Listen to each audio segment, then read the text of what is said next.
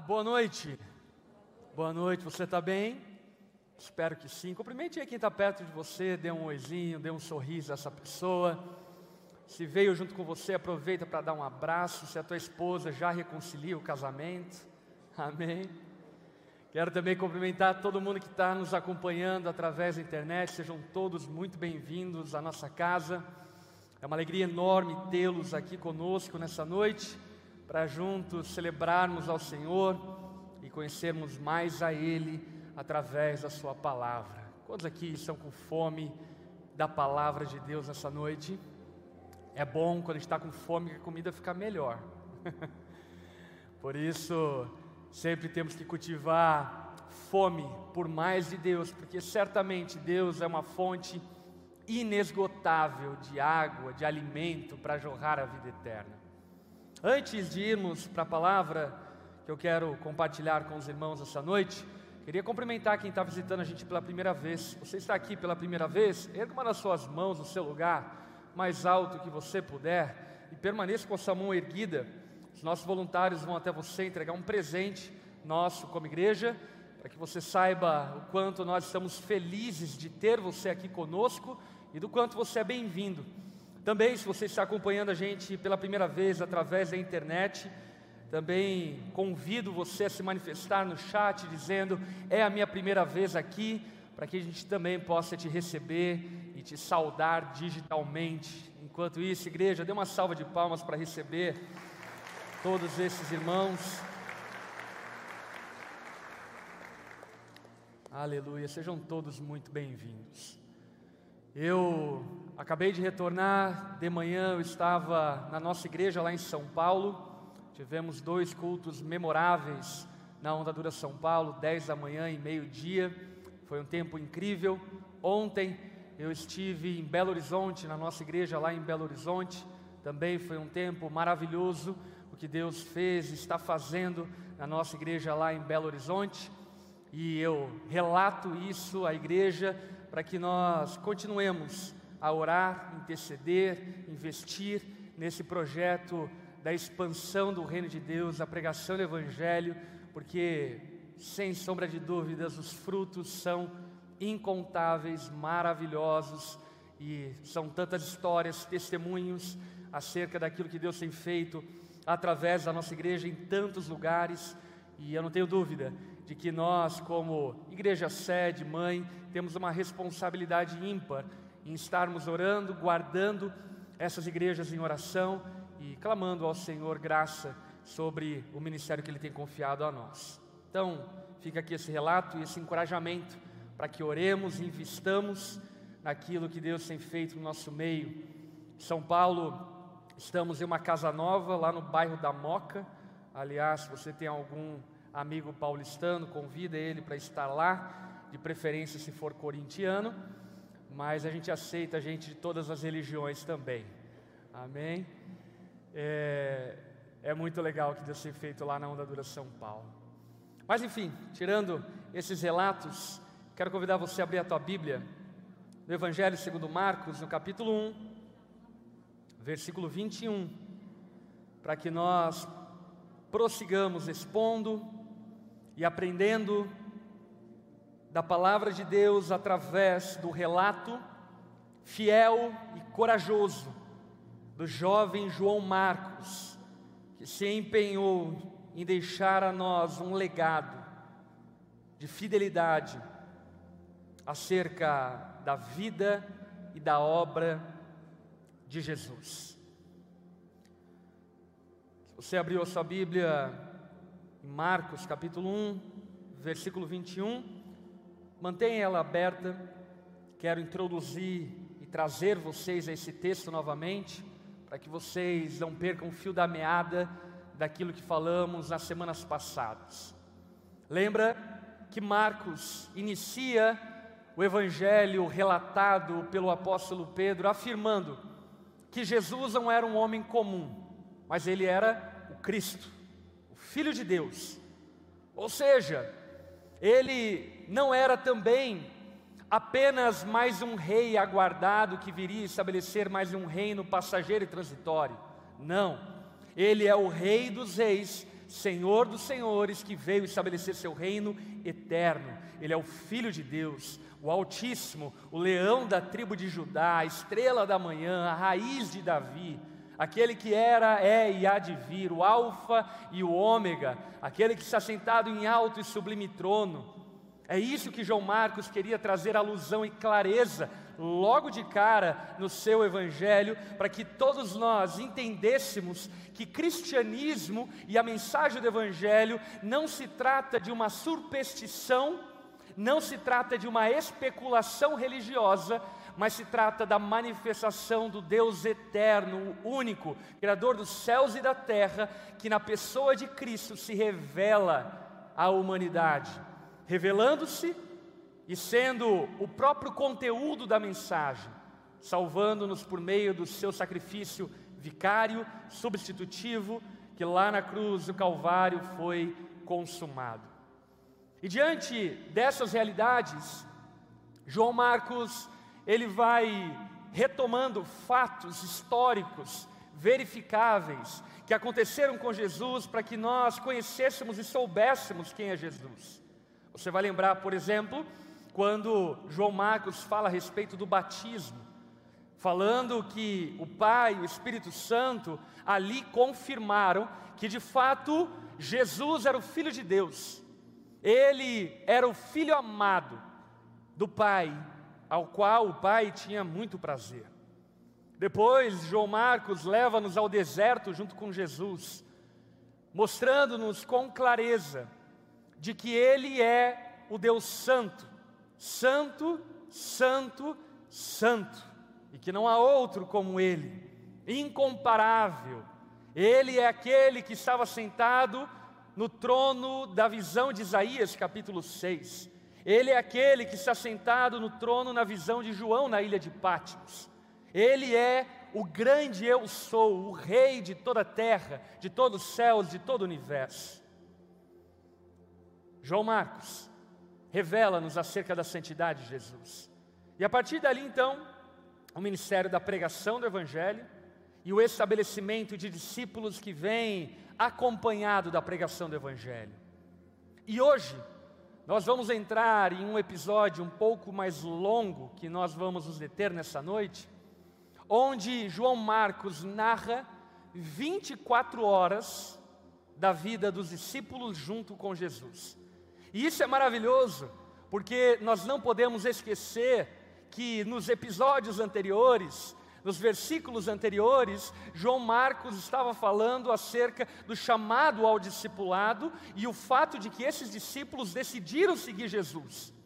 Então, o que eu e você agora vamos ter é a primeira aula, é a primeira aula do discipulado de Jesus com os seus discípulos, para que os seus discípulos pudessem aprender certamente com Jesus, mas principalmente para que eles pudessem aprender quem é Jesus. Porque a nossa fé, ela não repousa em superstições, magias, ela não está baseada e fundamentada em jeitos, em trejeitos, em costumes e culturas, mas ela está fundamentada na pessoa de Deus em Jesus Cristo, no qual todo aquele que crê terá vida eterna. Amém? Dito isso, então, vamos ler o verso 21 do capítulo 1, que narra os primeiros momentos do dia de Jesus com os seus seguidores. Olha só. Jesus e seus seguidores foram à cidade de Cafarnaum também na região da Galileia. Quando chegou o sábado, entrou na sinagoga e começou a ensinar. A sinagoga era uma espécie, vamos chamar assim, de congregação do templo. Era uma espécie de subsede do templo de Jerusalém. Uma vez, obviamente, que não havia transportes, até hoje ainda não há, que pudesse conectar os judeus até Jerusalém de maneira rápida, levá-los a participar da adoração a Deus, na leitura da palavra. Então eram construídas as sinagogas, que eram formadas normalmente por cerca de dez famílias. que moravam em determinado vilarejo. E ali na sinagoga, mestres iam, ensinavam as escrituras sagradas, o texto bíblico era lido, e ali então vivia-se um ambiente espiritual de devoção ao Deus revelado no Antigo Testamento. E Jesus e seus discípulos, então, em primeiro momento, vão até uma sinagoga. E lá na sinagoga, Jesus então começa a ensinar. Olha o verso 22. O povo ficou admirado com seu ensino, pois ele falava com verdadeira autoridade, diferentemente dos mestres da lei. De repente, um homem ali na sinagoga, possuído por um espírito impuro, gritou: Porque vem nos importunar Jesus de Nazaré? Veio para nos destruir? Sei quem é você, o Santo de Deus. Perceba que os demônios têm uma melhor teologia do que muitos crentes. Eles sabem que Jesus é homem, eles sabem que Jesus é santo, eles sabem que Jesus é Deus, eles sabem que Jesus é aquele que irá julgar céus e a terra. Coisa tal que muitos de nós ainda não aprenderam. Então Jesus, ao ouvir isso, disse e repreendeu esse espírito imundo, dizendo: Cale-se. Repreendeu Jesus saia deste homem. Então o espírito impuro saltou em um grito, sacudiu o homem violentamente e saiu dele. Todos os presentes ficaram admirados e começaram a discutir o que tinha acontecido. Que ensinamento novo é esse? perguntavam. Como tem autoridade? Até os espíritos impuros obedecem às ordens dele. As notícias a respeito de Jesus se espalharam rapidamente por toda a região da Galileia. Vamos orar? Baixe tua cabeça, feche seus olhos, vamos conversar com o Senhor. Senhor, somos tão gratos a Ti por estarmos aqui reunidos. Louvado seja o Seu nome, Jesus porque o Senhor nos chamou para pertencer ao seu reino, sermos parte da sua igreja, e o nosso coração se alegra, porque reconhecemos que não tínhamos mérito algum para recebermos tamanho favor, mas no seu amor, segundo seus beneplácitos, a sua vontade, o Senhor decidiu nos salvar, nos redimir, levar sobre si a nossa culpa para que pudéssemos pertencer a Ti. E diante dessas realidades, Jesus, a nossa oração e o nosso clamor nessa noite é: revela-se a nós, revela-se a nós através da palavra revelada, ilumina nosso entendimento, para que saibamos, Jesus, quem Tu és. Não permita-nos diminuirmos ao Senhor a qualquer outro ser humano, a qualquer outro grande homem, mas que de fato tenhamos precisão da autoridade que tu carregas, Jesus. Nós te amamos, honramos a ti e honramos a sua presença nesse lugar. Espírito Santo, fale conosco. Essa é a nossa oração em nome de Jesus. Amém e amém. Jesus inicia o seu processo de discipulado com os discípulos que posteriormente seriam os apóstolos que ele enviaria para as nações, ali mesmo na beira do mar da Galileia. E junto com eles, Jesus entra no sábado, no seu primeiro dia de ministério público, no seu primeiro dia de descanso, Shabá de ministério público, junto com os seus discípulos. E Jesus ali então vai até uma sinagoga, aonde lá naquela sinagoga ele começa a ensinar. João Marcos descreve isso para mim e para você, para que nós saibamos e entendamos acerca de quem Jesus é. Pelo seguinte motivo: você talvez saiba, e se não sabe, vai saber agora, que o mundo hebreu, o mundo judaico, ele era formado por muitos rabinos, mestres. A cultura judaica é uma cultura rica de tradição, de mandamentos, de ensino, de cultura. Porém, ali, Jesus se apresenta não como mais um profeta, como tantos outros, muito menos como um falso profeta, mas ele se apresenta como o profeta, aquele que não apenas fala da parte de Deus, mas fala como sendo o próprio Deus. E isso é maravilhoso, porque enquanto Jesus ensinava nas sinagogas, as pessoas que estavam ali ouvindo os ensinos de Jesus, olharam para ele e perceberam que ele ensinava como quem tem autoridade. Era diferente. E não era por causa das técnicas de retórica de Jesus. Não era porque Jesus era mais eloquente ou porque ele era um melhor comunicador. Mas era porque, de alguma forma, as pessoas que ouviram e ouviam que ele falava, percebiam que havia um abismo enorme entre ele e os outros rabinos, entre ele e os outros profetas. Porque Jesus não ensinava acerca das tradições e costumes dos judeus, mas Jesus ensinava a própria palavra de Deus.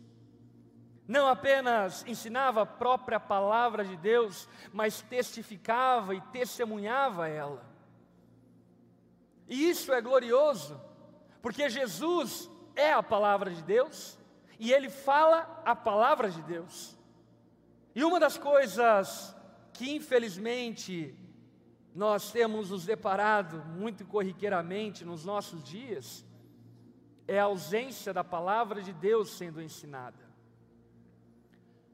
Jesus não tinha discursos baseados nos seus pensamentos humanos, ele não tinha discursos baseados nos seus achismos, mas ele falava aquilo que Deus fala. E todo mundo, ao ouvir isso, percebia que de fato ele era diferente, ao ponto de se questionar e perguntarem: que ensinamento novo é esse? E deixa eu te falar algo, isso para mim é extremamente chocante. Porque, inclusive, muitos do nosso contexto de igreja chegam a nós, oriundos de várias outras igrejas, e ouvem algumas coisas que nós pregamos e ficam se perguntando: que ensinamento novo é esse? E o que passa pela minha mente é, é a Bíblia. A gente só está lendo o texto e explicando o texto, não tem nada de novo. Na verdade, tem alguns textos aqui que têm milhares de anos. Outros textos menos milhares, mas certamente é muito antigo e muito mais antigo do que eu, do que você, do que qualquer um de nós. Jesus ensinava como quem tem autoridade, porque Jesus de fato confirmava que a palavra de Deus é a verdade. Ela não contém a verdade, ela não possui a verdade, ela é a própria verdade. E sabe, as pessoas estão famintas e carentes da palavra de Deus. É muita suposição, é muito achismo, é muita especulação, é muita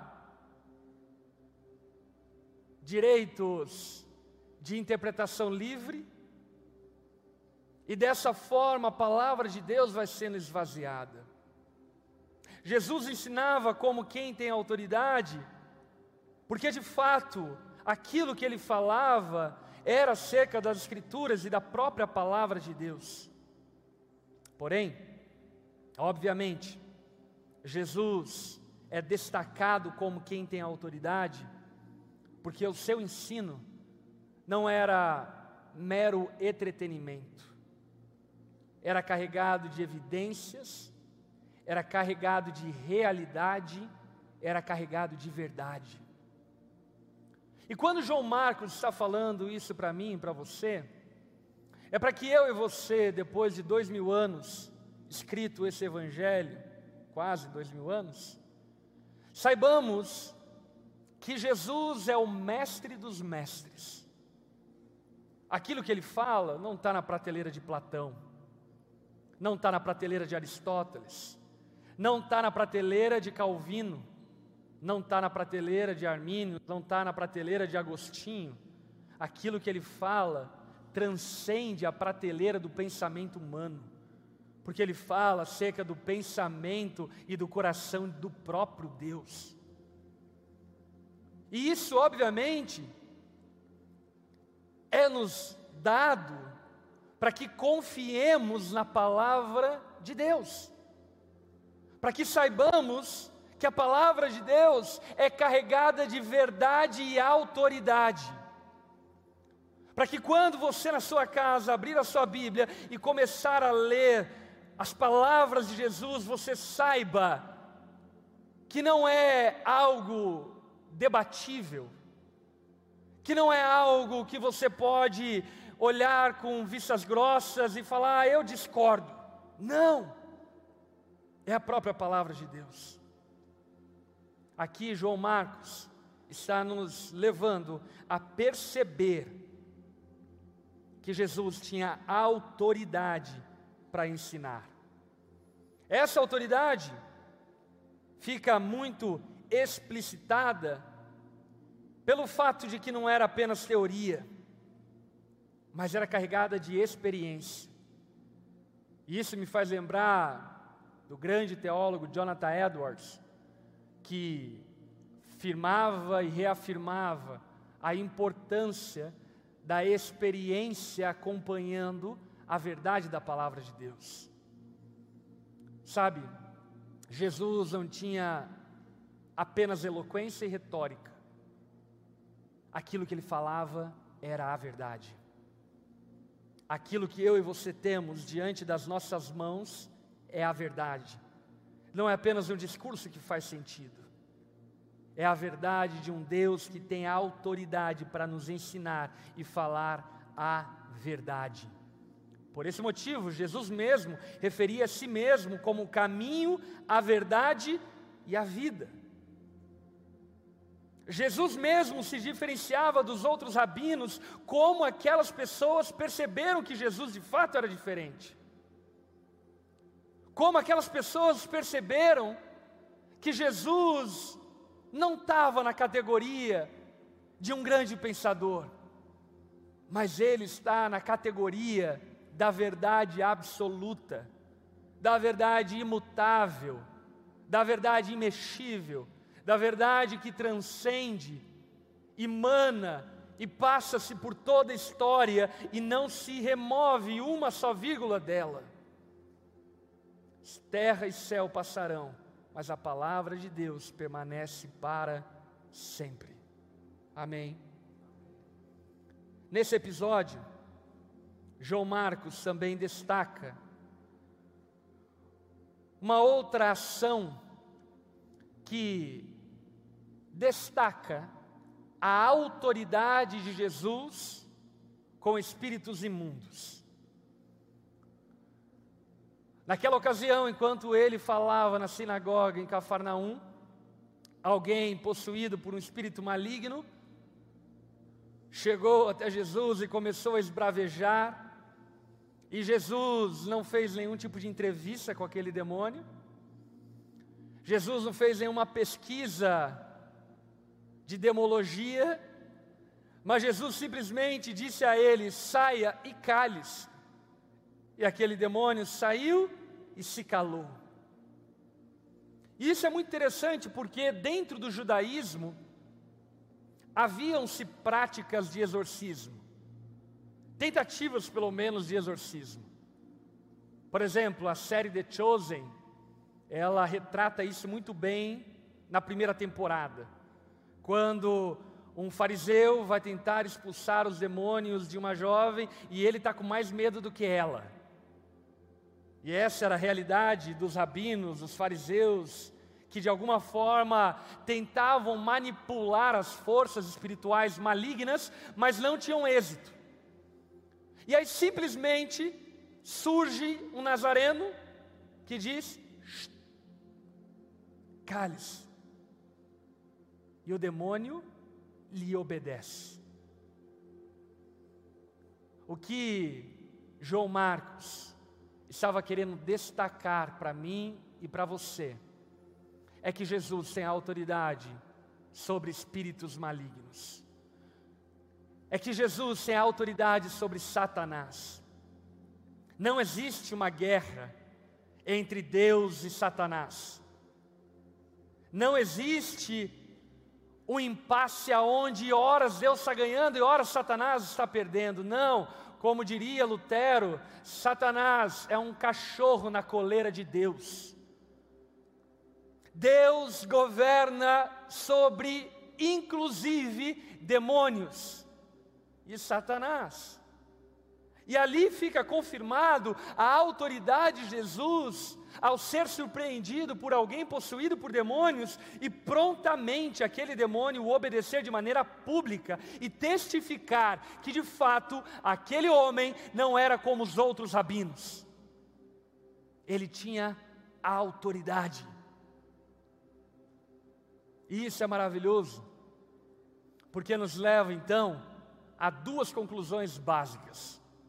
Primeira, Jesus tem autoridade para ensinar porque Ele é a própria verdade. Amém? Segunda, que Ele tem autoridade sobre demônios e Satanás, porque de fato Ele é Deus e governa sobre os céus e sobre a terra. Por esse motivo, uma vez que pertencemos a Deus, uma vez que somos povo dele, podemos abraçar as palavras de Jesus como verdade podemos confiar em Jesus, mesmo em meio a opressões, mesmo em meio a situações malignas que podem, porventura, surgir ao nosso derredor, sabendo que Jesus triunfou sobre os demônios. E de fato, ainda que existam aqueles que não queiram crer na possessão de demônios, a grande realidade empírica e vivida inclusive por mim, não como alguém possesso, mas por alguém que já viu algumas pessoas possessas, é que ainda que você não queira crer que pessoas possam ser possuídas pelos demônios, os demônios creem nisso e fazem isso. E é impressionante quando em um ambiente aonde alguém possuído por algum demônio tendo-se a autoridade do nome de Jesus proclamada, você vê de maneira pronta e abrupta os demônios se calarem. Sabe por quê? Porque Deus não está numa queda de braço com Satanás, ele já esmagou a cabeça da serpente, ele já venceu toda a força maligna e demoníaca. Por esse motivo, não com base na nossa autoridade, mas com base na autoridade de Jesus, se você está sendo oprimido, ore e repreenda. Simples assim. Mas, pastor, não, é, não tem que colocar um sal grosso? Não, não tem. E o salmo aberto ajuda? Ajuda se você ler. Jesus tem toda a autoridade. E aqui João Marcos está deixando evidente para os discípulos que viriam após esses discípulos que estavam na escola de Jesus, que eu e você soubéssemos que Jesus não é mais um mestre, ele é o mestre. Que Jesus não é mais um exorcista, ele é Deus. aquele que inclusive criou os anjos, aquele que antes da queda já havia os criado. Portanto, eu e você devemos repousar nessas verdades, as entrelinhas do texto, de tal forma que vivamos a partir dessas convicções. Essa é a primeira aula de Jesus no dia de sábado. No verso 29, nós vamos para a segunda aula. Agora já é o período da tarde, e João Marcos narra o momento aonde Jesus sai da sinagoga. Olha só o versículo 29. Depois que Jesus saiu da sinagoga com Tiago e João, foram à casa de Simão e André.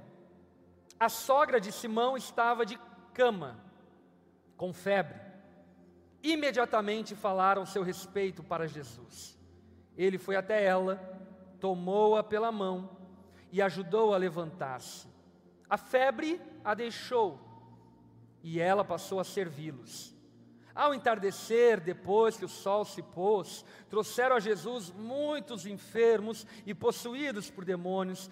Toda a cidade se reuniu à porta da casa para observar.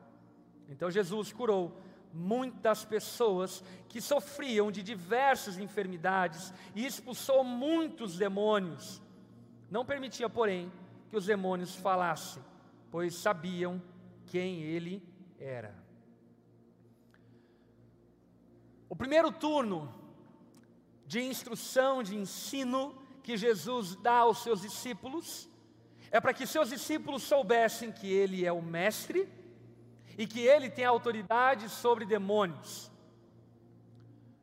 O segundo turno de ensino, Jesus agora está na rua, Ele não está mais na sinagoga, e inclusive demonstrando a necessidade de uma integralidade de vida espiritual. A espiritualidade não se vive apenas na casa de Deus, quando nos reunimos para adorar a Ele.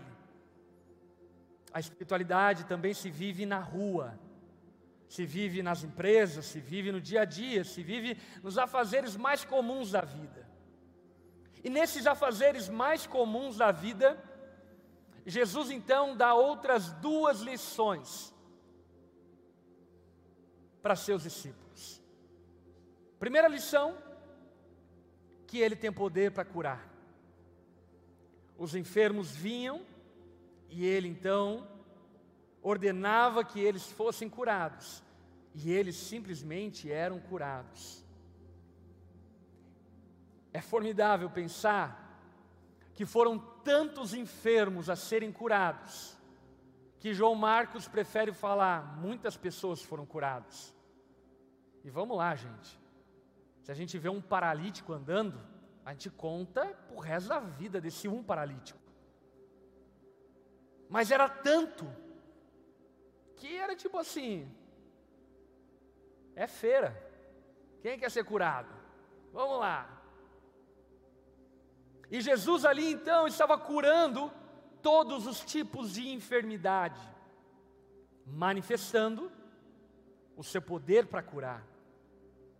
Perceba que Jesus não está ensinando os seus discípulos um tipo de magia, amém? Jesus está ensinando os seus discípulos acerca de quem Ele é. Quando Ele pega pelas mãos dos discípulos e levam eles para viverem um dia com Ele, o que Jesus estava querendo transmitir a eles é acerca de quem Ele é. É como quando, por exemplo, nós viajamos com algum amigo e aí descobrimos que ele não é tão legal quanto a gente achava que era. Mas com os discípulos é diferente, porque eles vão com Jesus e percebem que ele é melhor do que eles achavam que ele era. Que ele é o mestre, que ele tem autoridade sobre demônios e agora ele cura, ele tem autoridade sobre a enfermidade. Ele pode restaurar a vida. Ele pode devolver a vida a alguém que está sendo ceifado pela lepra. Ele pode devolver o caminhar para alguém que não pode mais caminhar. Ele pode devolver a visão para alguém que já não podia mais enxergar. Jesus tem poder para curar. E ali os discípulos estavam tendo essa aula de quem era Jesus. Não era mais um fanfarrão, não era um mercenário, não era alguém que estava fazendo mero entretenimento e show, mas alguém que estava testificando que tinha o poder da vida nas suas mãos, que podia restaurar a vida daquele que estava enfermo. E não apenas isso, Jesus testifica de que ele tinha poder para libertar. Muitos oprimidos e afligidos emocionalmente, espiritualmente, eram levados até Jesus e Jesus simplesmente os libertava.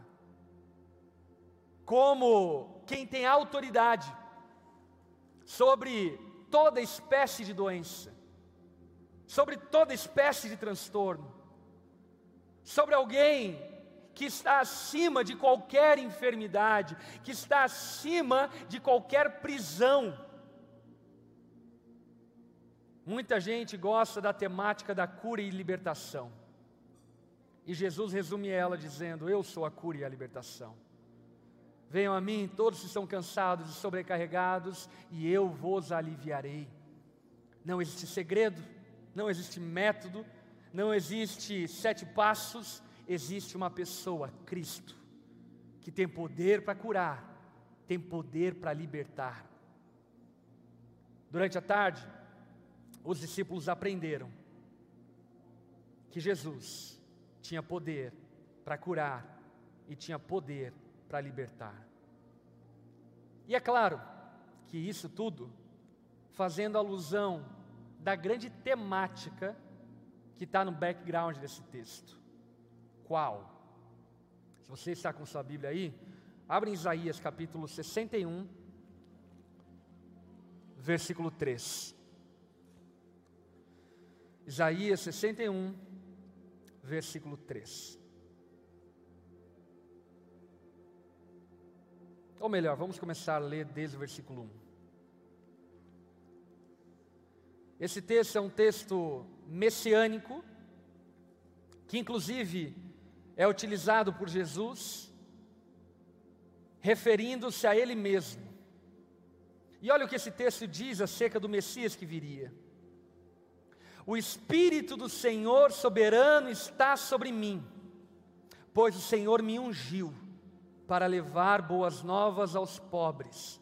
Ele me enviou para consolar os de coração quebrantado, para proclamar que os cativos estão soltos e os prisioneiros estão libertos. Ele me enviou para dizer aos que choram que é chegado o tempo do favor do Senhor e o dia da ira de Deus contra seus inimigos.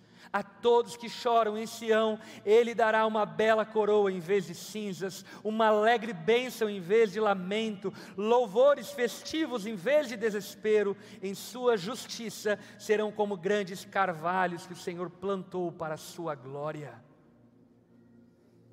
Esse texto do Antigo Testamento estava sendo materializado em Cafarnaum. O Messias, que foi enviado para libertar o oprimido, para libertar o cativo, para curar o enfermo, para trocar as vestes de lamento por vestes de louvor, para enxugar as lágrimas daqueles que choram, para consolar o abatido de coração. Ali em Cafarnaum estava sendo testificado quem Jesus era. Para quê? E aí que entra o grande pulo do gato. para que os seus discípulos, para que toda a cidade de Cafarnaum e para que nós crescemos que Ele é o Rei dos Reis. Jesus não estava dando uma aula de curanderia. Jesus não estava dando uma aula de libertação. Jesus estava testificando quem ele era, para que ninguém tivesse dúvida. E sabe de uma coisa? Cafarnaum foi encharcada de provas e evidências de que Jesus de fato era o Messias. Porque algumas pessoas perguntam, por que Jesus não cura como curava naqueles dias? Porque o propósito de Jesus não é curar-nos nessa vida, o propósito de Jesus é curar-nos para toda a eternidade. Porque Jesus não liberta os oprimidos como libertava naqueles dias.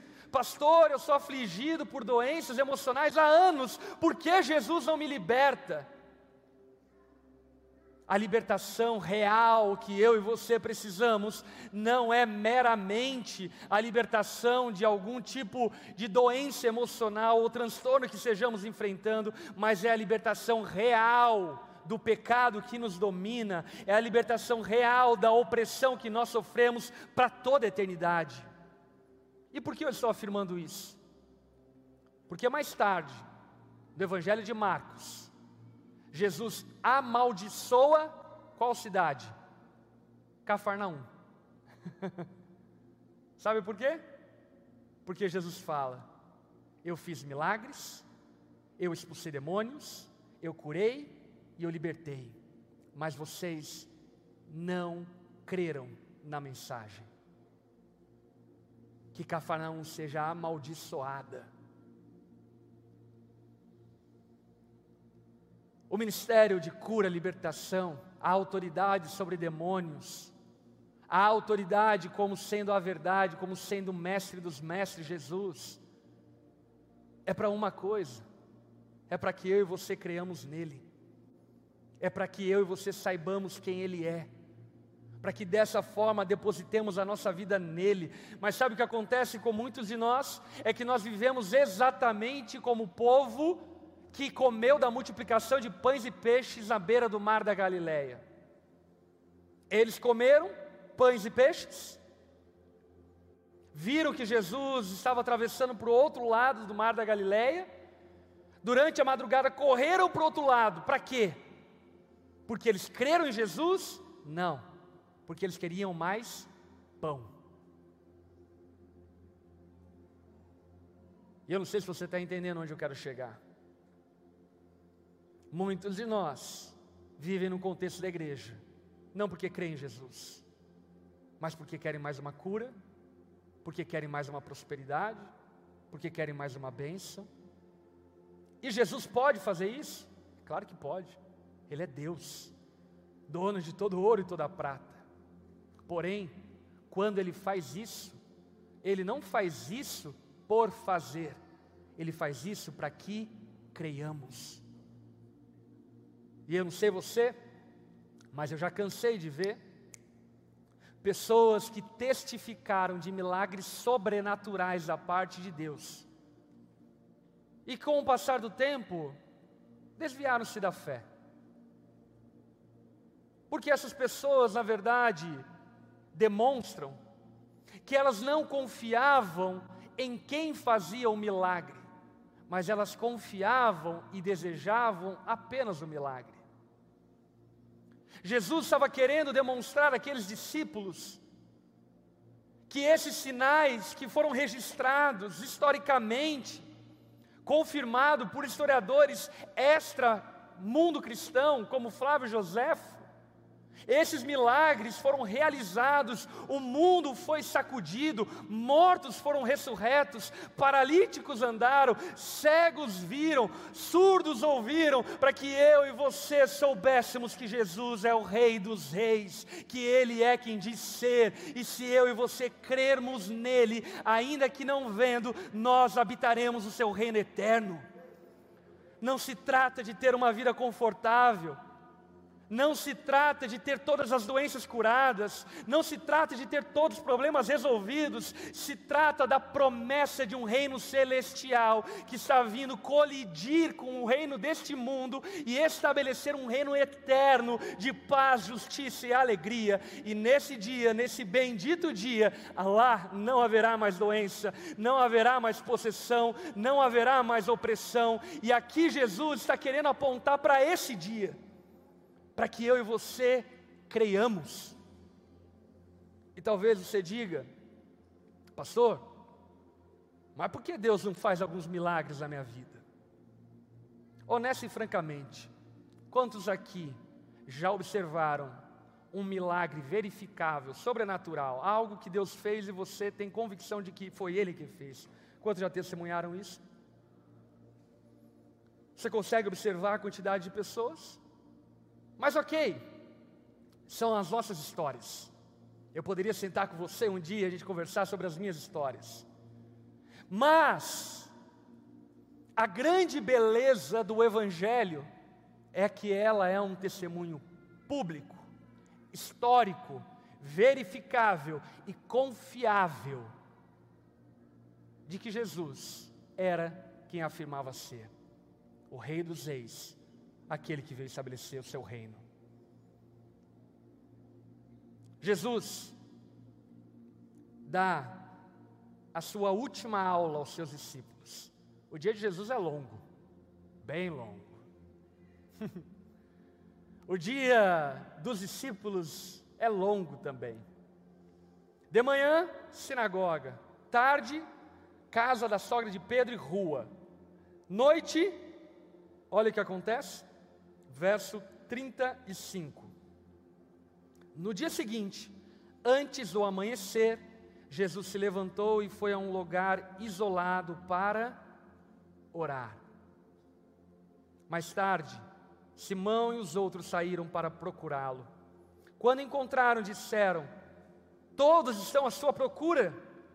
Jesus respondeu: Devemos prosseguir para outras cidades e lá também anunciar minha mensagem.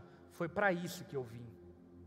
Então, ele viajou por toda a região da Galiléia, pregando nas sinagogas e expulsando demônios. É o último período do dia de Jesus, é madrugada. E o que o Filho de Deus vai fazer? O que ele vai fazer? Orar. E isso é maravilhoso. Porque, como eu disse para você no início dessa mensagem, esse dia de discipulado com Jesus, não é um dia de discipulado onde Jesus está ensinando necessariamente os seus discípulos o que fazerem mas ele está ensinando os seus discípulos quem ele é. E a última lição que ele ensina nesse maravilhoso dia de discipulado, sabe qual é? É que ele é um com o Pai. É que ele é um com o Espírito. Depois de tantas atividades, depois de tantos afazeres, Jesus vai para um lugar secreto para ter comunhão com o Pai para que os discípulos dele, para que eu e você soubéssemos que Jesus é o Deus Trino, Pai, Filho e Espírito Santo. Para que eu e você soubéssemos e testemunhássemos que quem vê o Filho, vê ao Pai, que quem vai ao Filho, vai ao Pai, e ninguém pode ir ao Pai se não for ao Filho. Jesus está no secreto orando, e seus discípulos chegam para Jesus e falam: Jesus, tem uma galera te procurando. Quem é essa galera? A galera de Cafarnaum. Por quê? Porque quem foi curado de uma cárie quer ser curado de um canal. Porque quem teve um pão multiplicado agora quer Macfish. Não é? Porque quem teve uma bênção em uma área financeira, agora quer muito mais. E sabe o que Jesus fala? Não. Eu já fiz o que tinha que fazer aqui. Vamos, porque o mundo precisa ouvir a minha mensagem. Porque não é sobre curar enfermidades terrenas, não é sobre prosperar no tempo transitório em que vivemos, não é sobre libertar oprimidos em um tempo presente, mas é sobre anunciar o reino de Deus que está entre os homens. É sobre anunciar a mensagem de que o tempo chegou. O reino de Deus está entre os homens. entre aqueles que creem nele. Amém. É um dia discipulado. Primeiro dia, maravilhoso, não é? Boas lições. Jesus ensina que ele é o mestre, Jesus ensina que ele tem autoridade sobre demônios, porque de fato ele é o próprio Deus. Jesus ensina os seus discípulos que ele tem poder para curar e libertar. Jesus ensina os seus discípulos que ele é um com o Pai, para que eu e você crescemos nele e dessa forma depositássemos a nossa vida em confiança em quem ele é, porque de fato ele ensina como quem tem autoridade. Baixe tua cabeça, feche seus olhos.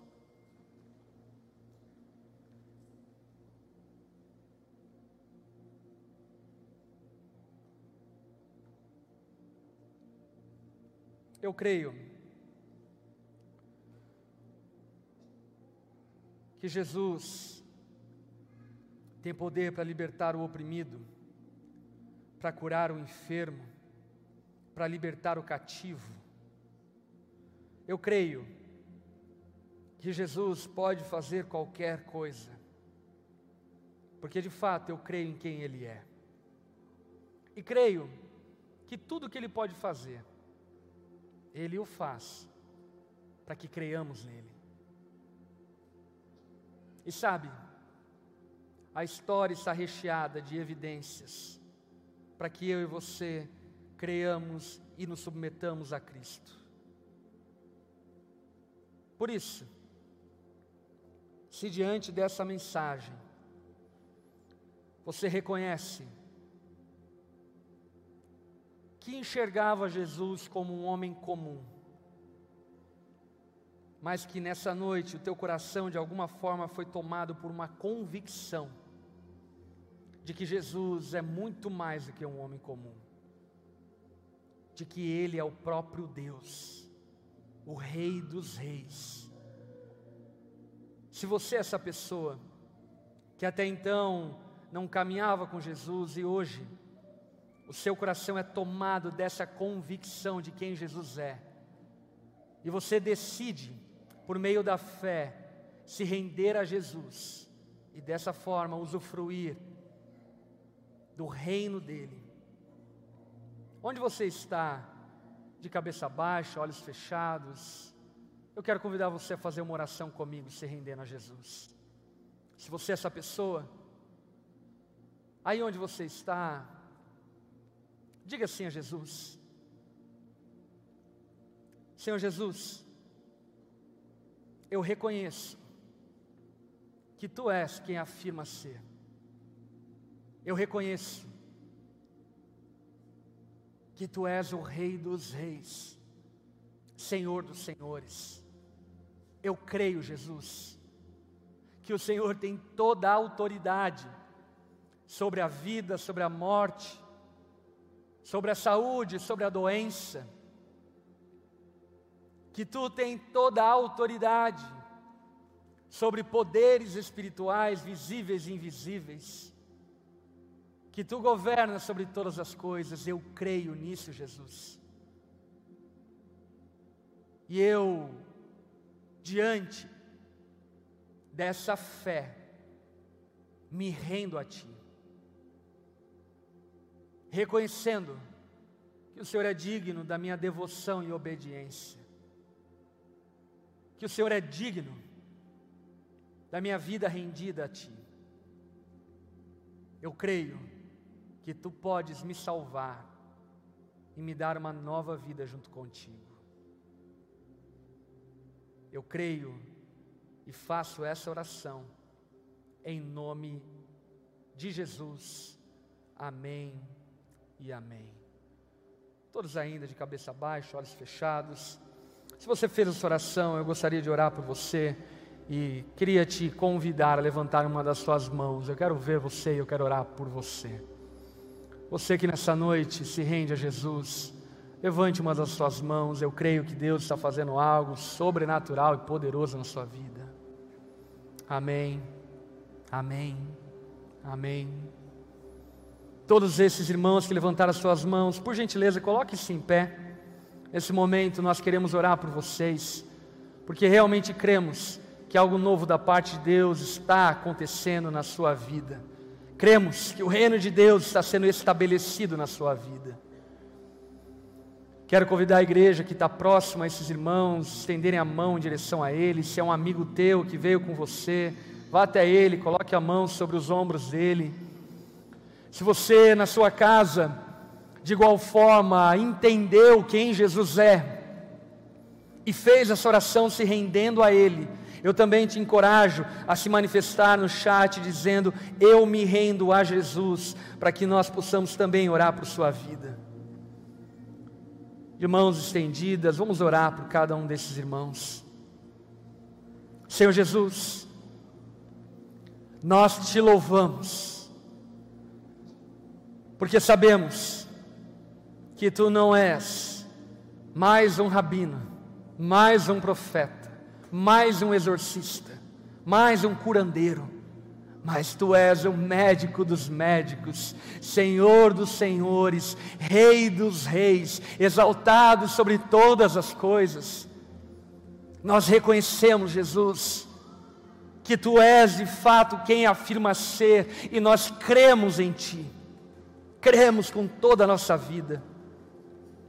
E nessa noite, esses tantos irmãos, junto conosco, dobram seus joelhos e se rendem a Ti. Nós cremos que ninguém chega ao Senhor se o Senhor não o atrair. E por isso acreditamos que o Senhor tem feito algo que já transcende o dia de hoje na vida de cada um deles. E crendo dessa forma, nós clamamos a Ti, Pai, enche-os do Teu Espírito, dê a eles um novo coração, uma nova mente, e uma nova caminhada a partir daqui. Uma caminhada de submissão a você, Jesus. Nós oramos por aqueles que estão em casa e também se rendem a Ti. Que a Sua bênção possa estar sobre cada uma dessas pessoas, onde elas estiverem.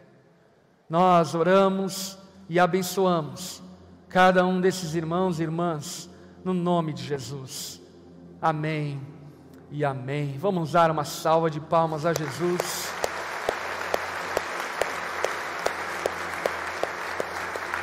Aleluia.